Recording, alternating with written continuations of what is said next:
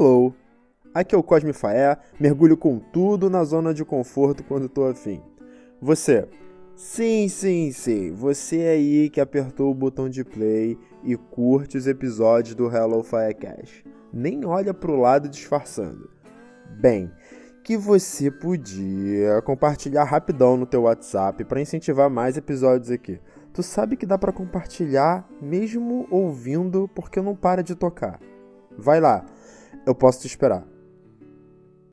Essa semana que passou, depois do último episódio sobre objetivos, inclusive, se você ainda não ouviu, vai lá que tá bonzão, modéstia parte. Eu fiquei pensando sobre o tema zona de conforto.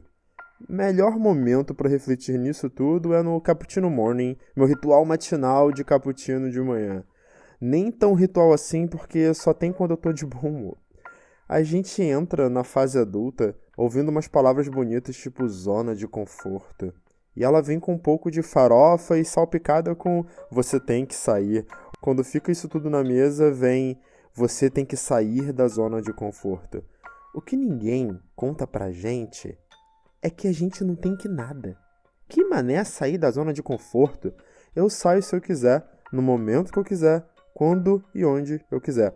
Eu não tô aqui para cancelar a zona de conforto, tá? Olha aí, cancelar o termo do momento. Psicologicamente, ela existe porque até faz sentido. Quando a gente quer expandir algo, muitas das vezes precisamos empurrar forçado um setor da nossa vida para conseguir. Ela tá lá porque é bom demais tomar uma série de decisões durante a semana sabendo que vão ter resultados previsíveis, sem medo, sem ansiedade, vão ter desempenhos constantes, seguro pra caramba. Quando eu falo setores, são aqueles que a gente fica fazendo malabarismo diariamente: finanças, saúde, emocional, físico, social. Exemplo aqui é a transição de carreira nitidamente a sair da zona de conforto. A palavra transição já diz por si só, envolve um impacto grande na tua vida, sabe? Eu acho que tá tudo bem se ao menos tivermos uma zona de conforto nisso tudo. Você tem milhões de setores na tua vida para gerenciar, sabe? Entende meu ponto? Eu tô aqui pensando que vou respeitar uma zona de conforto na minha vida. Isso mantém um equilíbrio nas mudanças que a gente faz. De novo, como sempre, não é leme ou pontal 8 ou 80, não é para acabar com todas as zonas de conforto ou tudo ser uma grande piscina de plástico bolha. É para abraçar alguma que te mantém mentalmente saudável. Quem nunca, antes de tomar alguma decisão séria, já tomou algumas precauções antes? Às vezes, a gente constrói uma zona de conforto sem a gente nem perceber. Eu digo até por mim, que antes da pandemia, eu transformei o máximo possível de onde eu moro num lugar mais confortável para se morar. Já falei disso num outro episódio, inclusive. E também tá valendo juntar mais dinheiro antes de seguir uma rota diferente ou se mudar para um apartamento maior, sabendo que se isolar por causa da pandemia já é sair demais da zona de conforto. E falar disso tudo me faz ler um trecho de um filme que gosto, e isso vai ser bem clichê, tá?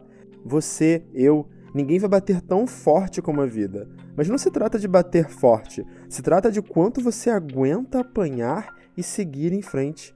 O quanto você é capaz de aguentar e continuar tentando. Vocês conhecem o trecho do Rock Balboa, né? Desde o ano passado, eu criei uma outra rede de segurança para mim.